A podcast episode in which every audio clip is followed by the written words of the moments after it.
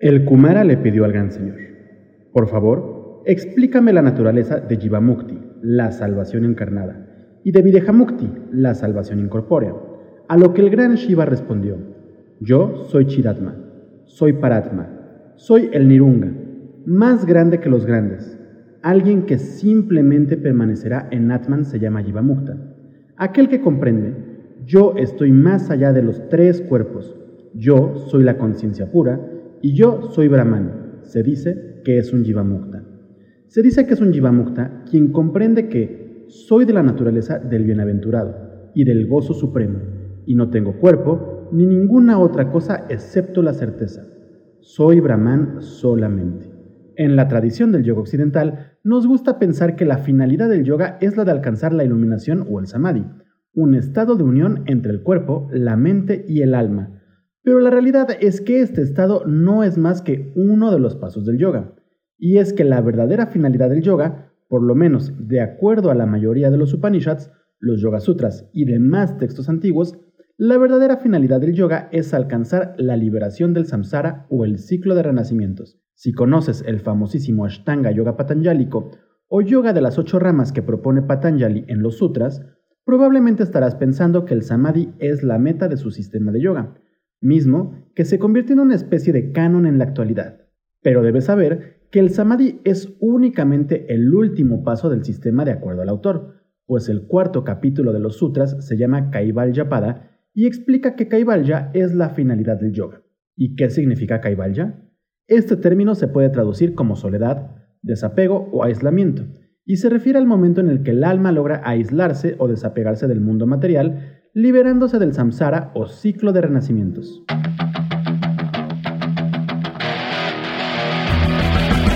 Yoga, una disciplina ancestral que se convirtió en uno de los negocios más lucrativos de la industria del fitness. ¿Cómo es que esta técnica antigua se convirtió en un negocio espiritual? ¿Realmente es yoga lo que practicamos hoy en día? ¿Qué chingados es el yoga? Yoga y más allá, un podcast en el que buscamos entender la evolución de la práctica de yoga desde su filosofía ancestral hasta la práctica postural contemporánea. Acompáñanos a profundizar en esta práctica, entender sus conceptos y desmenuzar su historia.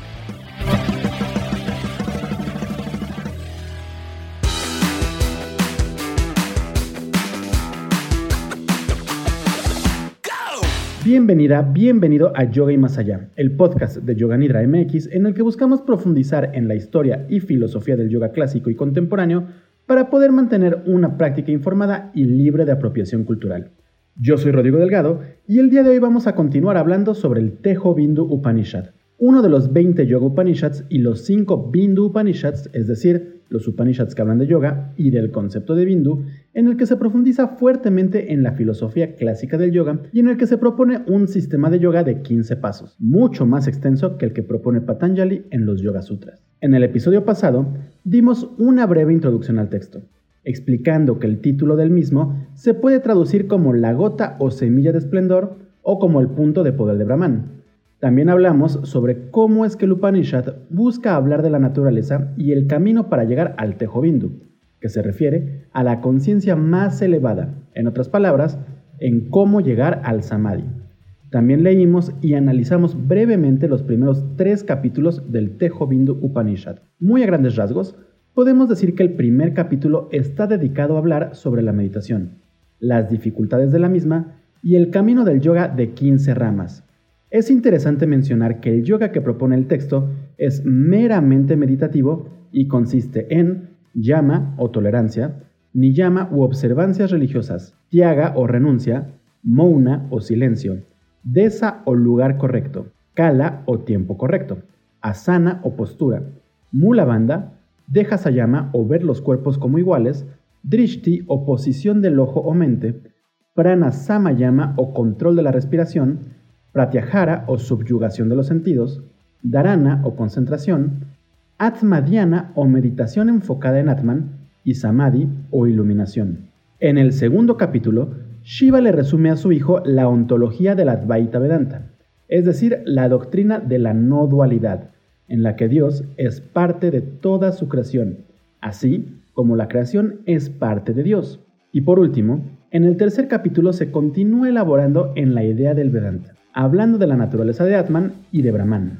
En esta segunda parte buscaremos hablar brevemente sobre los últimos tres capítulos del Tejo Bindu Upanishad. Así que si no pudiste escuchar el episodio anterior y quieres profundizar más en el tema, te invito a buscarlo en tu plataforma de podcast favorita. Habiendo dicho todo esto, es hora de empezar.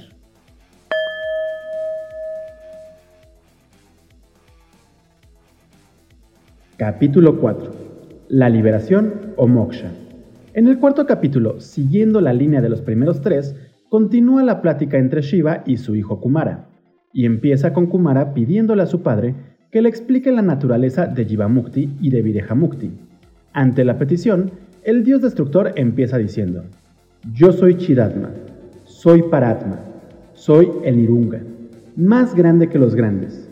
Alguien que simplemente permanecerá en Atman se llama Jivamukta básicamente los tres versos que leí al inicio del podcast.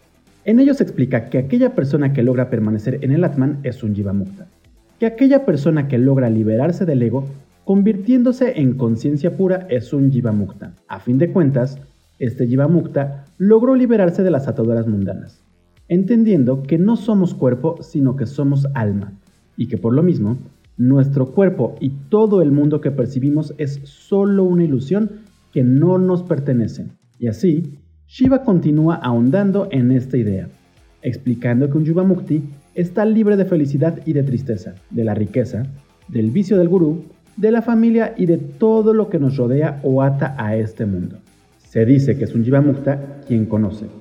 Solo soy Brahman. Solo soy Chit. Soy el Supremo. No hay duda de que hay que entretenerse acerca de esto. Soy Hamsa mismo Permanezco por mi propia voluntad. Puedo verme a través de mí mismo. Reino feliz en el reino de Atman y disfruto en mí mismo la bienaventuranza del propio Atman. Él es un Jivamukta, que es el mismo, la primera y la única persona impretérita que es el mismo, el Señor, y descansa en su propio sí mismo. Entonces, un Jivamukta es aquella persona que ha logrado liberarse en vida de todas las ataduras del cuerpo. Una persona que alcanzó la liberación en vida, justamente como lo fue Buda. Pero Kumara también pregunta por la naturaleza del Videhamukta, por lo que Shiva continúa explicando. Es un Videhamukta quien se ha convertido en Brahman, cuyo Atman ha alcanzado la quietud, que es de la naturaleza de la bienaventuranza brahmánica, que es feliz, que es de la naturaleza pura y que es un gran Mouni u observador del silencio. Es un Videhamukta quien pertenece solo en Chinmatra, sin que ni siquiera pensar así. Yo soy todo Atman. El Atman, que es igual o el mismo en todo, el puro, sin uno, el no dual, el todo, el solo, el yo, el que no nace ni muere. Yo mismo soy el Atman, incorruptible, que es el objeto al que se apunta el deportivo, el silencioso, el dichoso, el amado y la salvación sin ataduras. Solo soy Brahman, solo soy Chit. Es un, vide, es un Videhamukta quien, habiendo abandonado el pensamiento, solo yo soy el Brahman, se llena de bienaventuranza. ¿Te suena similar a la descripción que dio Shiva sobre el Jivamukta? La realidad es que en términos generales, el Jivamukta y el Videhamukta son lo mismo. Pero aunque la descripción que Shiva da sobre ambos conceptos es similar, si no es que idéntica, cuando leemos el texto en español, al entender ambos conceptos, descubrimos que las descripciones sí son diferentes. Jiva Mukta se refiere, como ya lo mencioné, a una persona que alcanzó el moksha o la liberación del samsara en vida, mientras que el Viraja Mukta es la persona que alcanzó la liberación cuando el Atman o alma abandona el cuerpo. En otras palabras, cuando morimos. Entonces, Bajo este entendido, un Jivamukti es quien logra liberar su mente de todas esas ataduras al mundo de la ilusión, entendiendo la vida de una manera completamente diferente a como la entendemos hoy en día. Una persona que está libre de emociones, preocupaciones y pasiones, que no le teme a la muerte, pues ya ha experimentado lo que está más allá de la muerte, la unión con Dios, el nirvana, el samadhi. Las y los católicos podemos entenderlo como una persona viva que pudo conocer el cielo y hablar con Dios, y que por lo mismo vive su vida libre de preocupaciones, sabiendo qué es lo que le espera cuando su vida termine. Para alcanzar ese estado, lo que recomienda el Upanishad es la práctica de meditación a través de un yoga de 15 pasos. A fin de cuentas, cuando se practica de forma correcta y se alcanza el samadhi a voluntad, se puede entrar en contacto con Dios o aquel ser superior al que buscamos unirnos. Pero no todo el mundo es capaz de alcanzar este estado de perfección durante su paso por este mundo. Por lo mismo, el Tejo Panishad habla de otro tipo de liberación. La liberación que se da cuando el Atman o alma abandona nuestro cuerpo físico. De acuerdo a esta idea, al morir tenemos dos posibles destinos, el renacer o el liberarnos. Si nuestra alma o Atman no está preparada para abandonar el mundo de la ilusión, gran parte a causa de nuestro karma, vamos a renacer en un nuevo cuerpo, teniendo una infinidad de oportunidades para liberarnos de lo mundano. Pero si en la vida nos dedicamos al conocimiento, la meditación y la devoción, Tal como lo dice Krishna en el Bhagavad Gita, nuestra alma puede dejar todas esas ataduras mundanas cuando abandona nuestro cuerpo físico. Y si nuestra alma se libera de ataduras y entiende que su naturaleza es la misma que la de Brahman, que es parte de todo y de Dios, en ese caso, el alma alcanzará una liberación. Entonces, cuando Shiva habla de un Jiva Mukti, habla de que el alma entiende eso mientras el ser tiene un cuerpo físico. Y cuando habla de Videjamukta, se refiere a que el alma entiende eso cuando deja el cuerpo.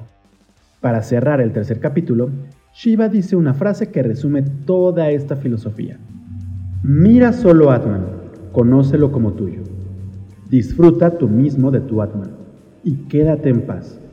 Oh, el de seis caras, conténtate con tu propio Atman. Deambula en tu propio Atman y disfruta de tu propio Atman.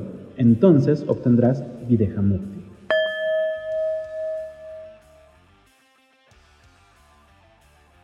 Capítulo 5. El Atman y el Anatman.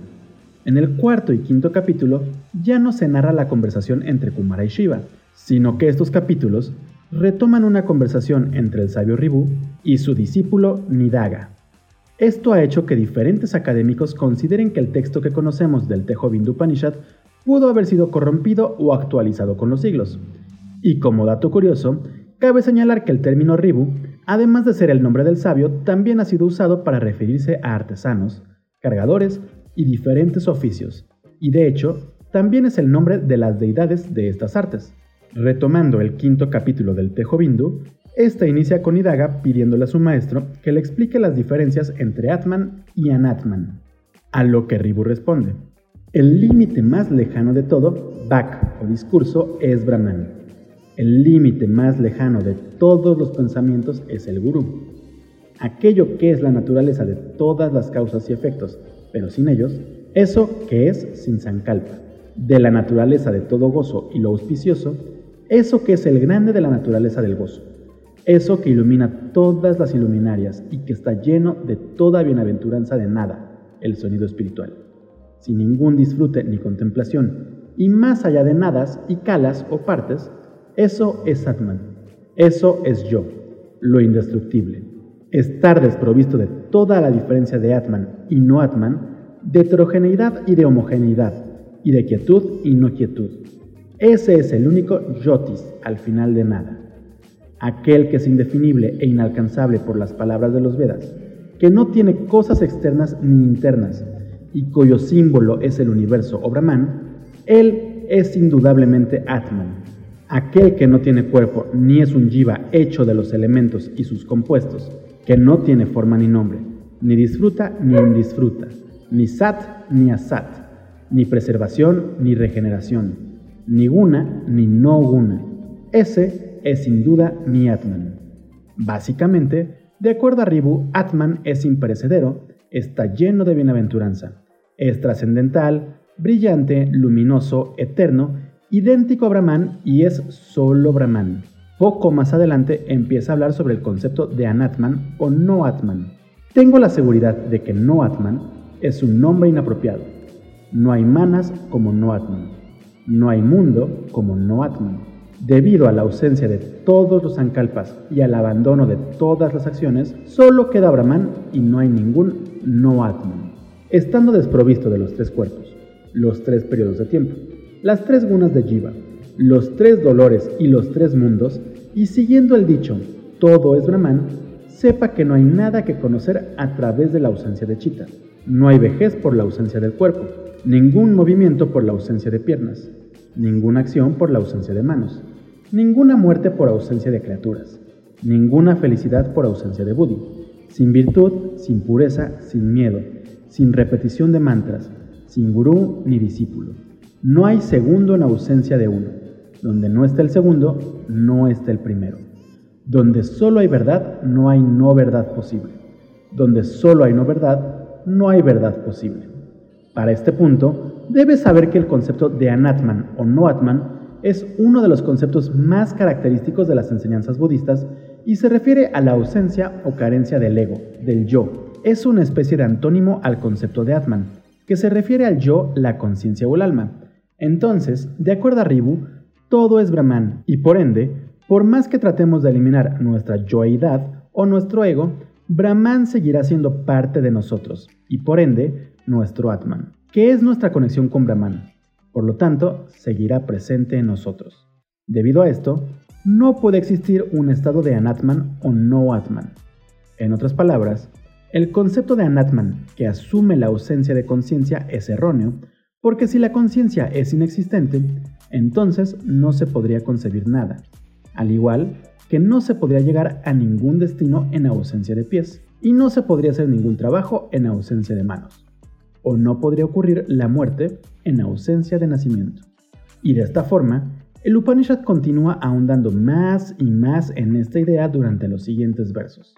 Donde solo hay verdad, no hay no verdad posible. Donde solo hay no verdad, no hay verdad posible. Si el ser debe implicar el no ser, entonces el no ser implicará el ser. Si un efecto implica una causa, entonces en ausencia de efecto, no hay causa. Si dualidad implica no dualidad, entonces en ausencia de dualidad no hay no dualidad. Si debe existir lo visto, entonces existe el ojo o la vista. En ausencia de lo visto, no hay ojo. A falta del interior, no hay exterior. Si debe haber plenitud, entonces la no plenitud es posible. Por lo tanto, todo esto no existe en ninguna parte. En lo personal, este capítulo me llama mucho la atención porque recalca la idea de la no dualidad que se encuentra tan presente en el yoga, el vedantismo y algunas religiones y filosofías orientales, además de que rechaza directamente al budismo, mientras que para el catolicismo y religiones hermanas a esta, Dios es un ente omnipresente, pero separado de su creación. En el Advaita Vedanta, es decir, en el vedantismo no dual, se dice que Dios es su propia creación, por lo que todo en el universo está permeado por el mismo Dios, Brahman o esencia. Y por ende, no puede existir un estado libre del ser, de esencia o de Dios. No puede existir un anatman o no atman. De esta forma, Ribu continúa explicando y ahondando en el concepto de la no dualidad, explicando que nosotros somos Brahman y que por ende estamos en todas partes. A partir del verso 89 de este capítulo, el sabio empieza a mencionar que la idea yo soy mi cuerpo es falsa y la definición del yo como cuerpo es la razón de la esclavitud. Es una impresión falsa creada por manas o la mente, pues la verdad es que lo inmutable es el Atman. Solo manas es el mundo entero, el siempre engañoso, la existencia mundana, los tres mundos, los grandes dolores, la vejez y otros, la muerte y el gran pecado, el sankalpa, el jiva, el chita, el ahankara, la esclavitud, el órgano interno y la tierra, el agua, agni, vayu y akasa, el sonido, el tacto, la forma, el gusto y el olor, las cinco envolturas, los estados de vigilia, sueño y sueños sin sueños, los guardianes de las ocho direcciones, Vasu, Rudra, Achitas, lo visible, lo inerte, los pares y la no sabiduría. Todos estos son productos de manas. Tenga la seguridad de que no hay realidad en todo lo que es Sankalpa. El mundo entero, el gurú, el discípulo, etc., no existen si no existen.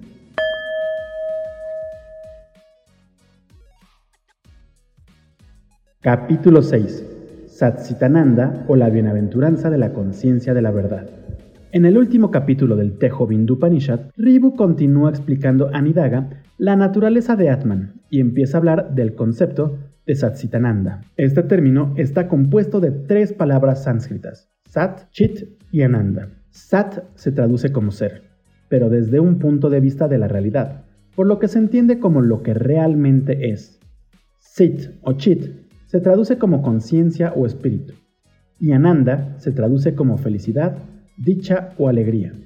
Por lo mismo, se suele traducir el término Satsitananda como bienaventuranza de la conciencia de la existencia. Conoce todo como Sachinmaya, lleno de Sat y conciencia. Lo impregna todo, Satsitananda, es no dual, sin decadencia, solo y distinto de todo. Esto soy yo, solo es Akasha, y tú, soy yo, no hay en él manas, ni buddhi, ni ahankara, ni chita, o la colección de estos, ni tú ni yo, ni nada más ni todo, solo Brahman lo es siendo todo solamente conciencia, no hay falla en nada. Todo lo que es de la naturaleza del Sat solo es solo Satsitananda. Solo Brahman lo es todo y no hay nada más. Así que eso es yo, eso es yo, eso solo es yo, eso solo es yo, eso solo es yo. Solo el eterno Brahman es yo. De acuerdo a las palabras del sabio, todo está lleno de conciencia y realidad, o Satchinmaya, pues Brahman se encuentra presente en todo y en todos. Por ende, Satsitananda lo impregna todo. Esta bienaventuranza de la conciencia es parte de todo y por ende su naturaleza es no dual. Todos los seres viven esa bienaventuranza por el simple hecho de tener conciencia y sin importar la situación en la que se encuentren. Por las palabras del mismo sabio no hay escrituras, ni principio, ni final, ni miseria, ni felicidad, ni ilusiones, ni cosas que surjan de dioses, ni espíritus malignos, ni cinco elementos, ni permanencia, ni transitoriedad, ni adoración, ninguna oración, ninguna oblación, ningún mantra, ningún ladrón, ninguna amabilidad. Nada es realmente real excepto Satsitananda, o la bienaventuranza de la existencia de la conciencia. El texto continúa profundizando en esta idea hasta sus últimos versos, en los que retoma la idea de la ilusión de este mundo y en el cómo debemos olvidarnos de Maya o la ilusión para poder encontrar a Brahman, que es la verdad. No hay universo en el útero de Aja, el Brahman no nacido. No hay universo en el útero de Atman. La dualidad y la no dualidad, que no son más que los resultados de la diferenciación en realidad, no lo son. Todo esto es el resultado de Maya. Por lo tanto, debe haber Brahma Bhavana. Si la desdicha debe surgir de la concepción de yo soy el cuerpo, entonces es seguro, yo soy Brahman. Ese Brahman no dual, que es eterno y tiene la forma de bienaventuranza incondicionada, es la guardia de Atman contra el jefe de la forma de no Atman. A través de instancias como las anteriores, se establece la naturaleza de Brahman. Solo Brahman es la morada total abandona el nombre incluso del universo. Sabiendo con certeza, yo soy Brahman, abandona el yo. Todo desaparece como la flor de las manos de un durmiente. No hay ni cuerpo ni karma. Todo es solo Brahman. No hay objetos, ni acciones, ni los cuatro estados. Yo soy Brahman. Yo soy Brahman. No hay duda de eso. Soy Brahman de la naturaleza de Chit. Soy de la naturaleza de Satsitananda. El texto termina recalcando la importancia de la secrecía del yoga, diciendo que esta ciencia nunca debe ser explicada a un ateo o persona incrédula, de mala conducta o de mala mente, que solo se debe revelar después de un debido examen, otorgándosela únicamente a quienes tengan almas elevadas y mentes purificadas. Y cierra diciendo, dejando a fondo y por completo la práctica recomendada por los otros Upanishads, uno debe estudiar el Tejo Bindu Upanishad siempre con deleite. Al estudiarlo una vez, se vuelve uno con Brahman.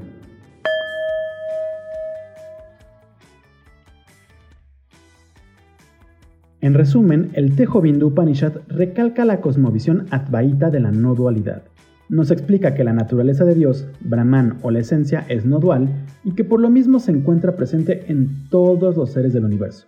Por ende, todos los seres somos divinos y también nuestra misma existencia es bienaventuranza. Sin embargo, nos encontramos inmersos en el Maya, que es un mundo de ilusión. No digo que esta ilusión sea necesariamente mala, pero la única verdad se encuentra en Brahman. Y nuestra meta como seres conscientes, seres con Atman, es la de alcanzar esa verdad absoluta. Pero no solo alcanzarla, sino fundirnos en ella. A través de la Paraham Dhyana, o meditación suprema sobre Tejovindu, o la fuente de la luz espiritual. En otras palabras, a través del yoga.